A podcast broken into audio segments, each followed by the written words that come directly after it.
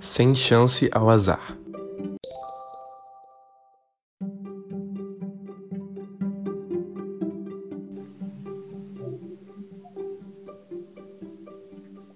Um homem solitário morava em uma grande casa. Com o tempo, o sujeito tornou-se cada vez mais supersticioso e preocupado. Certo dia, o senhor resolveu se mudar para o espaço menor. Então, seu corretor o levou a um apartamento à venda em um pequeno prédio. Tudo estava correndo muito bem, até que o homem se deparou com o número do apartamento e logo correu em direção ao elevador.